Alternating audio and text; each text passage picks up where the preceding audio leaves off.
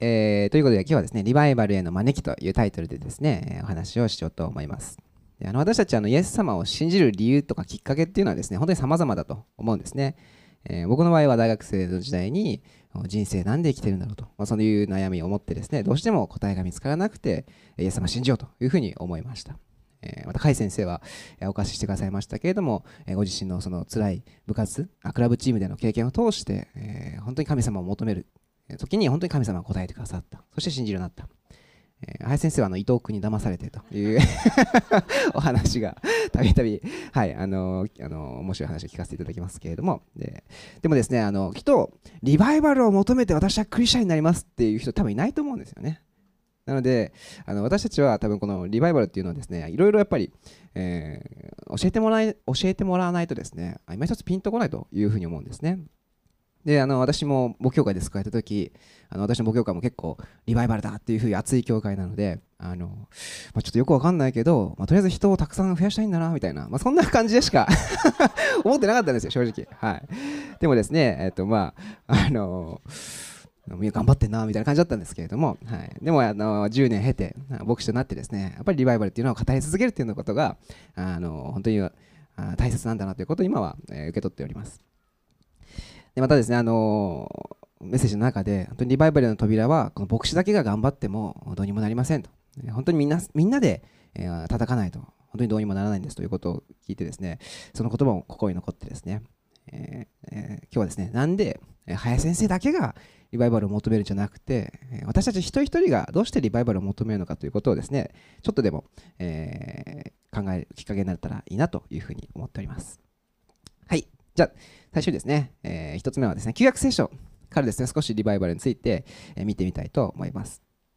あの通読チャレンジどうですか？恵まれていますか？あの本当に賛美先生がたくさんこう LINE を配信してくださってはっはってこう 思わされますね、はい、こういういいプレッシャーが、え、大事だと思うんですけれどもあの、まあ、創世記は比較的あの物語がこうどんどん進んでいくのであの楽しく読めるんじゃないかなというふうに、えー、思うんですね。であとあのバイブルプロジェクトというあのまとめの動画もありますけれどもあれもすごく、え、僕も勉強になるなと思っていますで、規約聖書はまああれこれ、えーまあ、もちろん難しく考え始めれば、もういくらでもこう迷路にあの入り込むことはできるんですけれども、えー、本当に私たちがこう分かるところ、また本当に聖霊様がこう示してくださったことをキャッチして続けることが、えー、旧約聖書を、え、読み続ける、うん、ポイントじゃないかなというふうに思うんですね。あともう一つ旧約聖書を読む読む中で楽しくなってくるポイントはですね、あのこう何度も出てくるここパパターンを見つけると。いうことをちょっと心がけると結構面白いんじゃないかなというふうに思うんですね。え、まあ、もし、もしかしたらもう創世記の中だけでもですね、いくつかパターンが見られたりするというふうに思うんですね。で、パターンを見つけるとですね、あ神様ってこういうご性質なんだなと、こういうことをされるんだな、あるいは人間ってこんなにこういうパターンで失敗するんだなとか、まあ、そういうことをいろいろ学ぶことができると思うんですね。で今日はもう教育セッションの中でもですねあの旧約聖書の基本的な、まあ、登場人物はイスラエルの民ですけれども、まあ、イスラエルの民がこう信仰を失ったり信仰をこう回復したり、まあ、それをこう右往左往するんですけれども、えーま、その中でどういうタイミングで、えー、人々が神様に立ち返るイスラエルの特にイスラエルの民ですけれども神様に立ち返るのがそれをリバイバルというふうに、えー、呼びたいと思うんですけれども、そのパターンをですね、少し皆さんと、えー、分かち合えたらと思います。そしてそのパターンが私たちにどういうふうに当てはまるか、えそれを考えていきたいと思います。はい、えー、これはちょっと僕のまた、えー、ちょっと図ですね。あの僕は三味先生みたいに可愛くなくてですね、僕はちょっとなんかもう、あの無機質な感じなんですけど なんか物理の授業みたいな感じですかね。はい。えー、旧約聖書の3章までのイメージですね。はい。えー、僕のイメージです。えー、まあ、アダムとエヴァがこう想像されるんですね。ほんで始まりは、本当に神様の始まりって基本的にちっちゃいんですよ。えー、本当に2人の人を想像してそこから、広がっていくというのが神様のやり方だなということを思うんですね。でアダムとエバによって多くの動物植物生物が管理されて世界は本当に豊かでした。誰も困ることがない。本当に動物もみんな、えー、幸せに生きている。でもですね、えー、アダムとエバの罪によってこの世界はこう堕落してしまったと。本当に問題があって殺し合いがあって憎しみ合いがあって、えー、本当に、えー、苦しい世界になってしまったと。で、まあ、この図をちょっと元にですね、えー、旧約聖書のリバイバルのパターンをですね、えー、また図にしてみました。はいえー、こんな感じですね。はい。ちょっとこれ分かりにくいと思うんですけれども、あのこれはあの望むの頭の中だと思ってくださいね。はい、えー、まあこのこうアダムとエヴァによってこう世界がちょっとこう紫になってしまった黒く暗くなってしまったんですねでもですねその中からちょっとしたききれいな兆しがこうちらっと見えてでそこからは、えー、こうそのちちっちゃいのが増え広がっていってでそれがどんどんどんどん世界中を覆ってでもまたちょっと暗くなるとえー、この旧約聖書はですね、基本的にこれの繰り返しだなというふうに、えー、思うんですね。で、なんとなくそうだなと思ってくださる方もいれば、そうなの？というふうに思う方もいらっしゃると思うんですけど、まあ、こういう、えー、パターンがあるなというふうに、え僕は思うんですね。で、えまあ、こうちょっとこう悪い世界、混沌とした世界、いろんな問題がある世界の中から神様がある人物を選ぶんですね。で、その人物を中心にですね、多くの人が神様に立ち返る。それをまリバイバルというんですけれども、そして、えー、その後しばらくはこう反映するんですよ。みんな神様に従って神様の祝福の中を歩めるんですけれども、でも、どっかでこうつまずいてしまう、堕落してしまうということがあるんですね。で、このサイクルはですね、まあ、もちろんイスラエルのためにも当てはまりますし、えー、ま、キリスト教会の歴史を振り返っても、ある程度このサイクルはあると思うんですね。また、私たち一個人の歩みの中でも、もしかしたらこういうパターンがあるかもしれないですね。じゃあちょっと旧約聖書の歴史をですね、ダイジェスト版でバーッというふうに思うんですけども。でも基本的にやっぱりあの旧約聖書のストーリー全部ですねこのパターンに当てはまるんじゃないかなと思うんですね。まずですねまだアダムとエヴァはちょっと置いといて、えー、まあ、人類が本当に悪に傾いていく世界の中で神様はノアを選んだんですね。本当に世界は悪でいっぱいあった。悪に傾いていたと。人がすることはことごとく悪であったその世界の中で神様はノアを見つけてですねノアを選んでですね、えー、まあその後結局ちょっと最初はこう神様を滅ぼすっていうちょっと暴挙のような気がするんですけれども、はい、ちょっと、えー、まあそこからですね 神様すごいなというふうに思うんですけれども、まあ今は新約でよかったなと思うんですけれども、あの、ノアの家族ですね。ノアとノアの奥さん、そして息子たちと息子たちの奥さん、え、合計8人ですね。で、8人からもう一回世界をリスタートするわけですね。で、えー、地上で生活を再開して、で増え広がっていくんですけれども、えー、ノアの構図が大体6章だと思うんですけども10章9章かなんかでももうみんなダメになっちゃいますね、はい、もうなんてこんなに早いんだろうということで、えー、まあ多分創世記読んでればこのパターンがもう出てきてると思うんですけれどもまずノアでこういうパターンがありましたで次はですね、えー、その後アブラハムが、えー、選ばれますね。はい、この世界の中もこの世界もですね本当にいろんな悪やえー、不道徳そのようなもので、え満ちていた世界の中で神様はアブラハムを選んででそのアブラハムはたくさんの神様からの祝福を受けて増え広がってきました。そして、え、まあ、ちょっと、え、高齢になってからですけれども子供を子孫にも恵まれました。やがてヨセフですね、えアブラハムの子供のイサクの子供のヤコブの子供のヨセフですね。ちょっと長いですけれども。で、ここまここまでで、ね、かなりこう反映するわけですね。でもその後その数百年後ですね、えー、イスラエルの民はですねもう奴隷になってしまうのでもう苦しかった。生活があまりにも苦しくてもう神様なんて信じられない。神様なんているのかと。いうふうにちょっとこう信仰から離れて、まあ、その状態は堕落と。ちょっとちょっときつい言い方かもしれないですけども堕落という状態と言えると思いますね。また、えーまあ、そのエジプトに行った後にですね、えー、モーセを選ぶわけですね。で出エジプトがあるわけです。で出エジプトの時はもう大勝利を収めてもうパロから脱出して、えー、すごい神様は万歳という雰囲気になるけれども荒野に入るとなんで水がないんだなんで食べ物がないんだというふうにこう堕落してしまう、えー、まあその後バーッとあってですね、えー、その後ダビデが選ばれますね。その当時四式という時代に、えー、ありましたけれども四式というのは基本的にもうみんなが自分勝手に生きてたというふうに書いてあります。でその神様から離れ自分勝手なことをしているその中で神様はダビデというその心を見てですね選んだんですね。でもダビデの次のソロモンでは堕落してしまう。でまあ続いていくわけですね。この、えー、リバイバルが起きては堕落してリバイバルが起きては堕落してと。はい。で今日はですねあの旧約聖書の中の一番最後のこのネヘミヤはいえーあんまりちょっと長くなると、歴史が長くなると眠くなってしまうと思うので、はい、えー、ここまでしますけれども、今日はね、このネヘミヤのストーリーからですね、そのリバイバルのパターンをもう少し詳しく、えー、見ていきたいと思います。ちなみに、あのー、数字が好きな方はですね、えー、紀元前445年から32年ぐらいまでがこのネヘミヤのストーリーです。紀元前400年頃ですね。はい。だそうです。舞台です。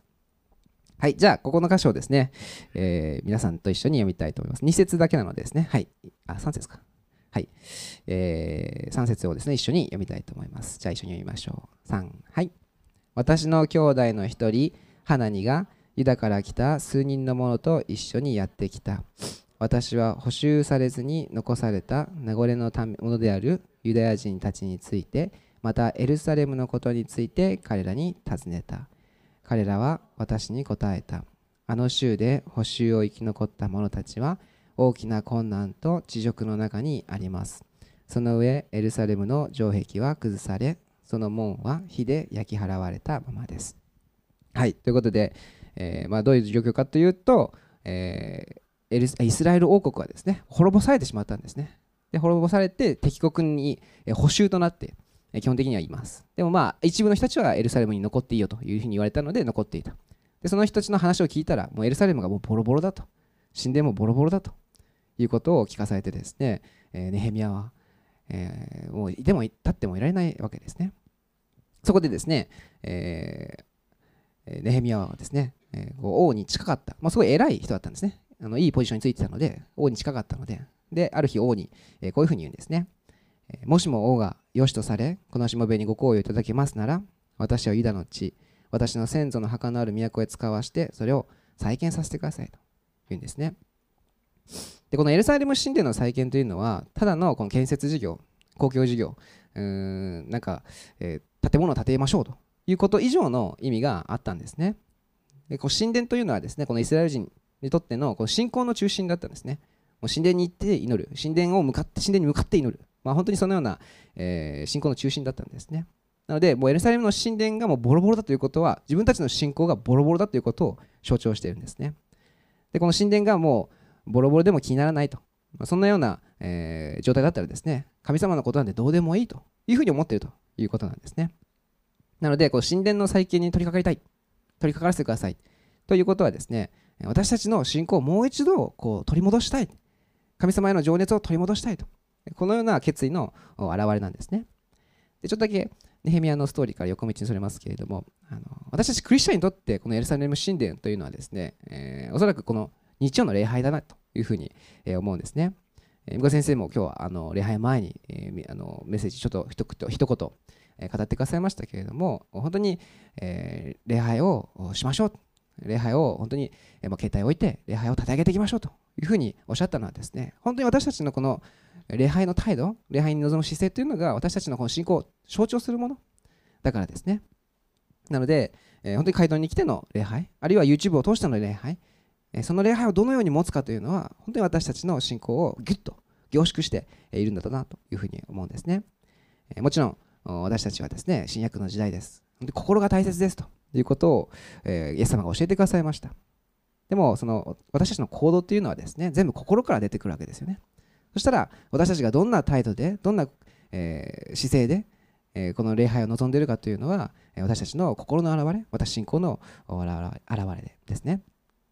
もちろんやっぱり人生のシーズンの中で忙しくてと、うん、あるいはもうコロナがやってきて本当に礼拝に集中するのが難しいということも僕あると思います。僕も自分は検診する前は学校の先生として働いてた時期がありました。本当にあの毎週毎週ヘロヘロになってあの部活があったりとかなかなかもう月から銅までもう働き詰めであの日曜はもうヘロヘロで日曜礼拝は寝てたとかいうことももちろんあります あのなんで寝てほしくないですけどあのありましたでも、うん、やっぱり、えーまあ、賛美の時は寝寝ないですからね、はい、賛美の時は今日は頑張ろうみたいなこと ちょっと自分なりにいろんな、えー、ものをですねことを心がけていました、えー、2022年えー、また今一度ですね、本当に私たちのこの神様、礼拝を捧げる、どんな礼拝を捧げていこうかということをですね、改めて、え、見直してみるというのも、このネヘミヤから学べると思います。さて、じゃあちょっとネヘミヤの話に戻りますけれども、えネヘミヤはですね、こう当時、このエルサレムから遠いところに、え、いました。これはもう、え、その当時の、え、そのペルシャですね、ペルシャ帝国の王様にこう連れてこられたということですね。別に自分で志願したというよりは、あの本当はエルサレムにいたかったけども補修されて、えそこで仕えていたんですねスサという都ですねでこの時の当時のですね、えー、イスラエルの民全体の雰囲気としてはもうペルシャ帝国に、え、やられたい放題支配されて苦しい、え、もう生活も全部苦しい、えー、食べていくだけでもいっぱいいっぱい、えーまあ、ヘミヤ記皆さんぜひ一度13章ぐらいでそんな長くないので読んでもらうと面白いかなと思うんですけれどもあるところで、えー、自分たちは本当に借金まみれでもう苦しい。イスラエルの神殿の再建なんてできないというような言葉あるんですけれども、まあ、本当にこの苦しい状況になんかあったんですね。でそんな苦しい状況の中にあるとですねやはり神様っているのかなって疑いたくなるんですよ。私たちも苦しい時そういうふうに思ったりしますよね。でも自分たちのことなんてもう見捨てたんじゃないかとか忘れてるんじゃないかと、まあ、そんなふうにイスラエルの民は全体的にこう思っていました。そんな雰囲気でした。でもネヘミヤは神様を信じてこんなふうに祈るんですね。ああ天の神主よ。大いなる恐るべき神よ。主を愛し主の命令を守る者に対して契約を守り恵みをくださる方やと。ネヘミヤは本当に絶望的な状況の中でも神様に信頼してエルサレム神殿の再建のこの情熱を受け取ったんですね。そしてあのまあご涙ながらに本当に悲しい顔でですね王に訴えかけるとじゃああなたはエルサレムに行って神殿を再建していいよというふうに許可を出してもらったんですね。なのでこのネヘミヤ記のこの最初の冒頭部分はですねリバイバルのパターンのこの選び、本当に暗い状況の中苦しい状況の中絶望的な状況の中にネヘミヤは、リバイバルへのその志、神殿の再建へのその決意をして、それは神様が、えーまあ、ネヘミヤを選んだということが言えると思います。これが、まあえ、まず最初のパターンですね。で2つ目はですね私たちもリバイバルに招かれているということをですね、えー、お伝えしたいと思います。じゃあ日本の状況はこのステージの中でどうだと思いますか、クリスチャン人口は、まあ、1%と言われたり5%と言われたり、まあ、とりあえず少ないわけですね。えまた、え日本という国はですねもちろん経済的には強いかもしれない。でも自殺が多かったりいじめがあったり引きこもりがあったり、えー、また貧困が結構僕 YouTube 見てるとなんかあの日本にも、えー、1日3食食べられない人がいますっていうなんかそういう CM が流れてきたりしてそうなのかとちょっと思ったりとかしてしまって心が苦しくなるんですけれども。でも本当に日本は、えー、まあ結構世界から羨まれるような、えー、そんな綺麗な国かもしれないけれどもでも内側は心は貧しくて心が病んでるということが、えー、あると思います。それは日本を愛してまた私たち日本人を愛している創造主なる神様を知らないからです。あの僕は内科先生とこうデートデート時代ですね。あのデート時代。あお付き合い時代ですね。お付き合いしている時。だから4年前ぐらいですかね。あのデートの時にですねあの万引き家族という映画を見てしまいましてこれはまデート向きじゃないなというふうに思ってですね。見た方見た方いらっしゃいますか？万引き家族。はい。あ結構皆皆さん見てらっしゃるんですね。あのあれちょっと苦しくなりませんかね？見た後。うん。僕はなんかみんなそれぞれになんか自分なりの優しさがあって思いやりがあるんだけどもでも犯罪を犯しながら悪いことをしながら生きてると。で映画の最後の最後まで行っても何も解決しなくてなんか負のスパイラルは続くみたいな感じの終わりでですねもう本当に僕は見終わったと苦しくてですねまあその人たちを責めたいともあんま思わなかったんですね。誰もなんか責められないなみんな必死なんだなでも間違ってるって僕は思って本当に苦しくなったんですね。であのその時あの立川の映画館で見たんですけどあの立川の映画館から駅までの間にこう空中ちょっとこう高いところありますね。でそこにちょっとベンチがあるんですけどそこで本当に苦しくて苦しくて泣いてたかな。あ泣いてましたね。はい、はい。はい、相川先生びっくりみたいな。ちょっと引いてたかもしれないですけどね。え本当に苦しくなりました。はい。で多くの本当に日本の方はですね神様知らないで混乱して何が正しいのか。一生懸命やるけども何が正しいのかは分からない。えー、本当に何に信頼すればいいかもわからない、えー、本当に迷って苦しんでいる人が人が多くいます。そんな国の中で私たちはクリスチャンとして神様を知り神様に愛されていることを知っています。これは私たちがですねネヘミヤのようにですね選ばれているということを表しているんじゃないかなと。もしかしたら皆さんは、え、家族の中で職場の中で学校の中で一人のクリスチャンかもしれないですね。だから、え、もう一人だからリバイバルなんて来ないというふうにぜひ思わないでいただきたいなと。神様は、えあなたを選んでですね皆さんお一人お一人選んでそこからリバイバルが始まる。信仰多くの人が立ち返るリバイバルを始めようとしておられる。その選ば選びが皆さんにあるんだということをぜひ、えー、知っていただきたいと思うんですね。またこの東京メダルチャーチも、えー、もしかしたら、えー、まあ、世界的に見れば何千万人というあ何何千人何万人という教会も世界にはいっぱいありますから。だからこの東京メダルチャーチはちょっとちっちゃい力不足っていうふうに思うかもしれないですけれども。でも神様はいつも小さいところからスタートされてそこからどんどんと大きな影響力を及ぼしていきます。でかいのを作ってでかいのがでかい影響力あるのは当たり前じゃないですか。でも神様は小さいところから始めて神様でしか成し得ない技で方法でリバイバルを完成させてくださるんですね。ネヘミヤのビジョンもネヘミヤが一人でこう一生懸命全部担いでやったわけじゃないですよね。ネヘミヤのビジョンにまた本当に神様の情熱に賛同して私も再建したい。私も一緒にやりたいというふうに一致してくれたくれた多くのイスラエルの人たちがいました。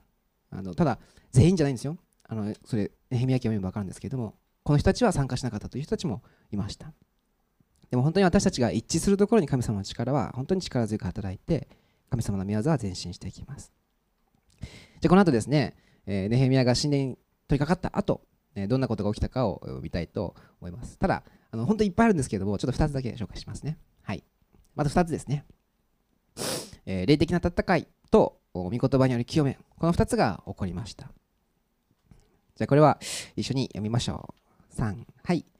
これらのことは皆彼らの工事に対する気力が落ち工事は中止されるだろうと考えて私たちを脅すためであった。ああ今どうか私を力づけてください。リバイバルを嫌がる敵はいます。これが現実です。リバイバルなんて馬鹿げてますよと。そんな大それた夢はみんなやめた方がいいですよと。結局じゃあ来なかったらどうするんですか？そんな一生懸命頑張って。とりあえず日常の数時間我慢して座ってればまあそれで、ま、クリスチャン生活っていうのはいいんだよと。あなたの人生には問題が山積みなんだからリバイバルリバイバルなんて言ってる暇なんてありませんよ、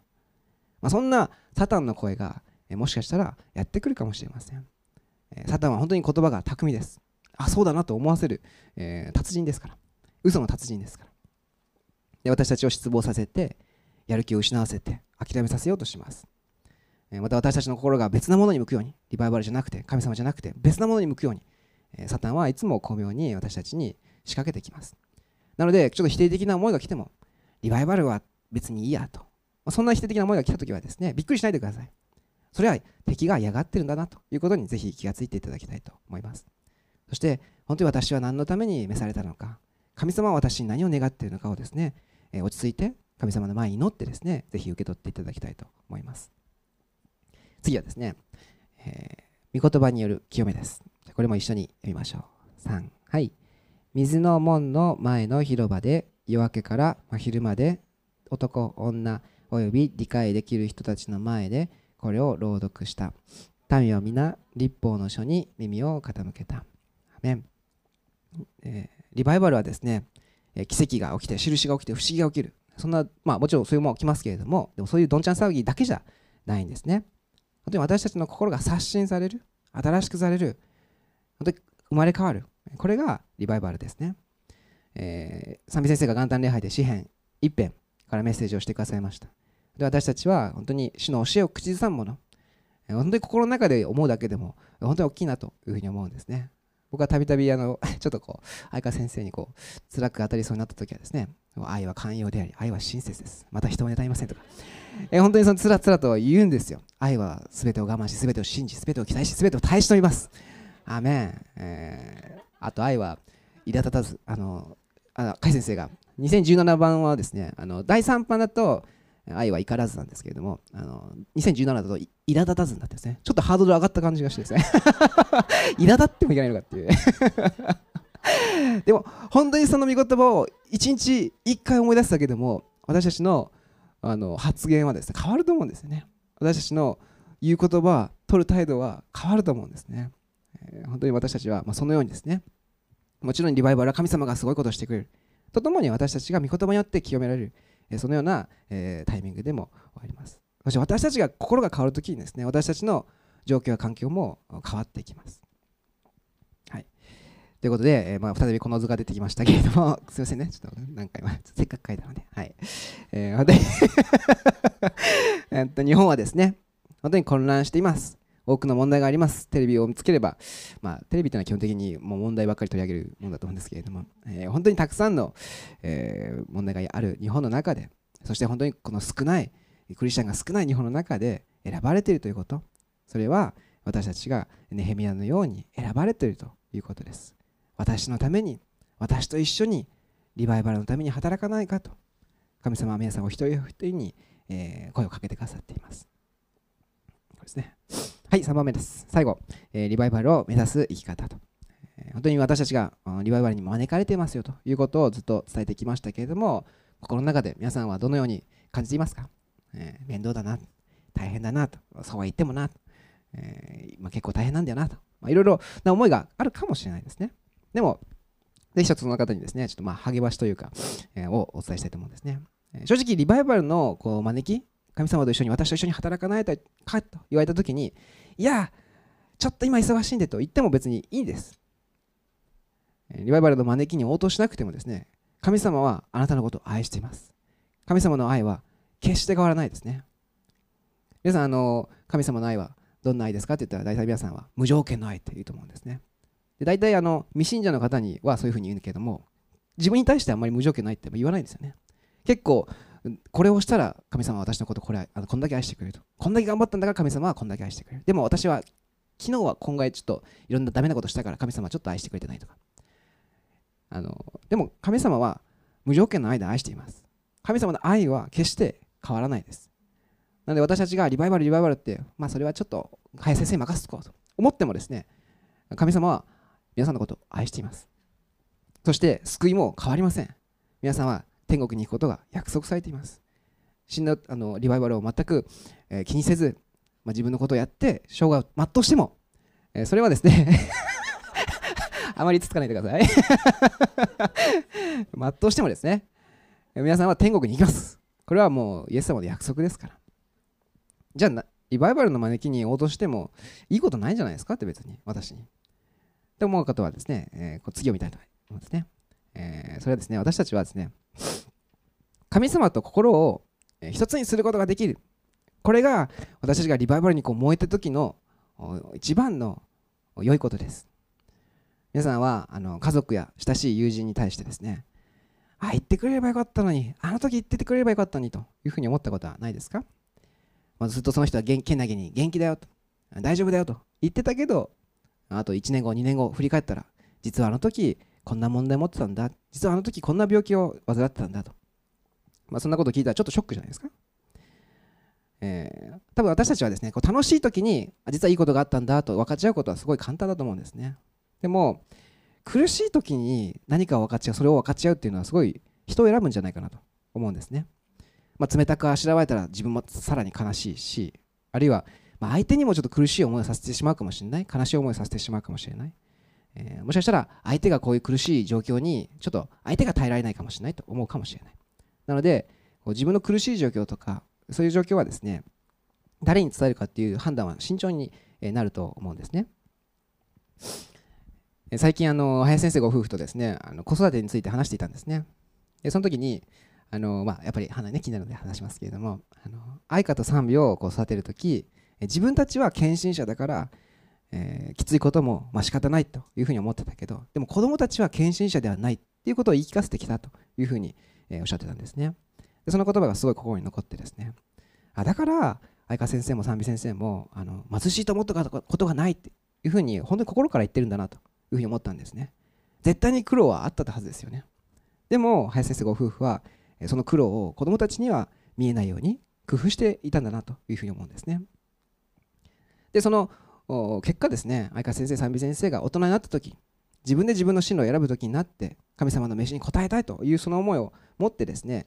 答え始めた時。その時に初めて、えー、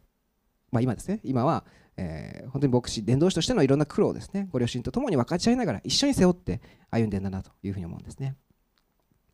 でそ,、まあ、その、えー、自分は献身者だけど子供は献身者じゃないと。それ聞いた時にですねあ僕もつくしくに対して気をつけなきゃなというふうに思ってもちろん教会で使えること神様を愛すること本当にそれは素晴らしいことだよとということは伝え続けるんですけれどもでも人格として一人の人格として彼を尊重するということそれもそれがさらに大事なことだなということを感じました。さああの、まあ、ちょっと林先生のご夫婦のお話をしましたけれどもでもちょっと同じようにですね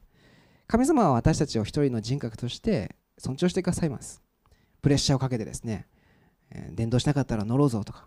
え、優しくしなかったら、え、こんな悪いこと起こすぞとか、え何時間も祈らないと、え悪いことをさせるするぞと、まあ、そんなことを言う方じゃないですね。でも招きにリバイバルの招きにですね応じて、え自分も神様と一緒に働きたいと、うん、そういう願う人には神様はきっとご自身の悩みをまた葛藤をですね分かっちゃうと思うんですね。ネヘミヤはですねエルサレムがもうボロボロだと聞いたそのニュースを聞いた時にもう泣いて断食して祈ったって書いてあるんです。それは何でかって言ったらですね神様の嘆きもあったんですね。神様がもうボロボロなエルサレム神殿を見てまた、えー、そのボロボロなそのイスラエルの民の信仰を見て悲しい苦しい立ち返ってほしい。そんな嘆きをネヘミヤも受け取ったと思うんですね。なので私たちもですね本当にこの地上での生活において本当に神様と心を一つにして歩みたいなというふうに思うんですね、えー、もし私たちがこう招きに応じないならですねきっと私たちは天国に帰ってからあ神様あの時言ってくれればもうちょっとやることをやったのになとか思うかもしれないですよね。なので私たちは本当に神様をと心を一つにしたい。そう思ったらですね私たちはリバイバルの招き一緒にあなたのいるところでリバイバルを起こそう。あなたを通して多くの人が救われる。そのビジョンを受け取ってくれと。そのように神様は語りかけてくださっています。そして最後にですね、えリバイバルを目指す上で気になることは、えこれかなと思うんですね、え私が生きてるうちにリバイバルは来るのか？日本に。まあ世界に、え答えは分かんないですね。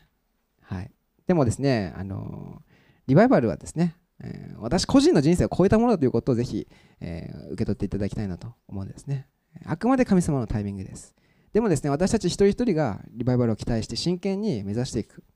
え。それは、え、どのタイミングで来るかは分からないリバイバルへの一歩になってるんですね。神様は皆さんを通してリバイバルへの道をですね、一歩ずつ進んでいるということをぜひ覚えていただきたいと思うんです。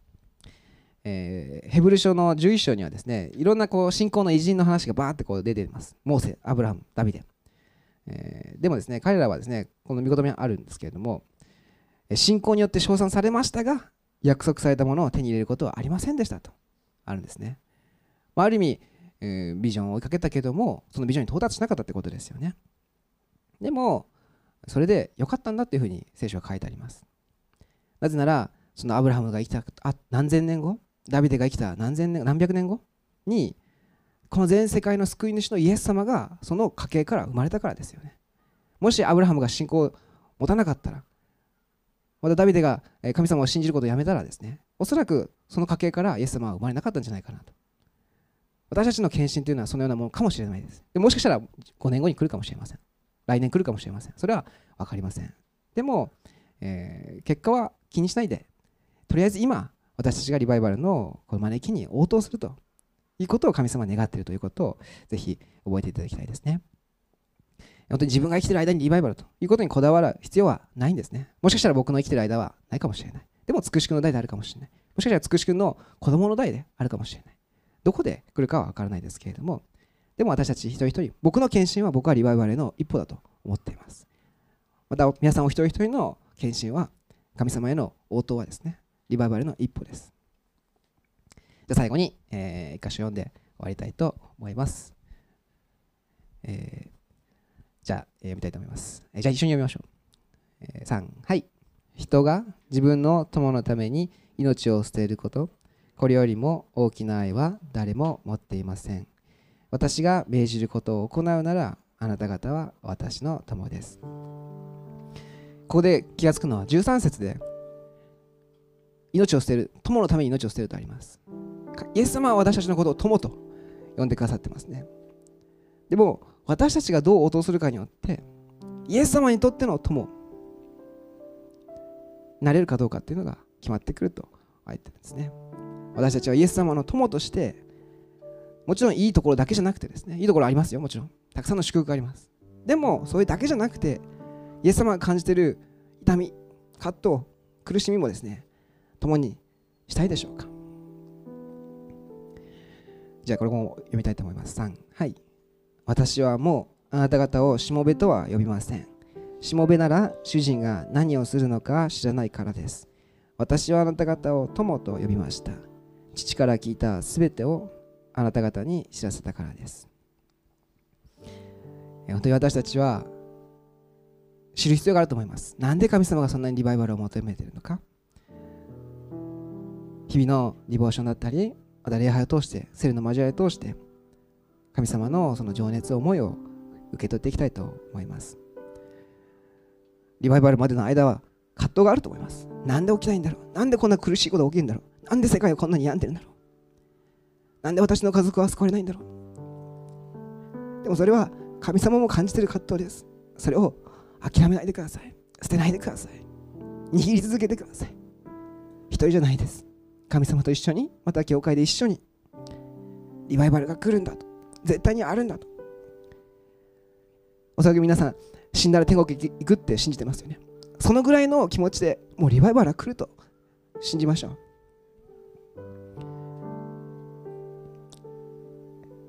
今日はですね、えー、ちょっとだけ祈ってですね終わりにしたいと思うんですけれど、えー、私たち一人一人が私と一緒に働こうと神様から召されているということを改めて受け取ってそれに応答していきたいと思います。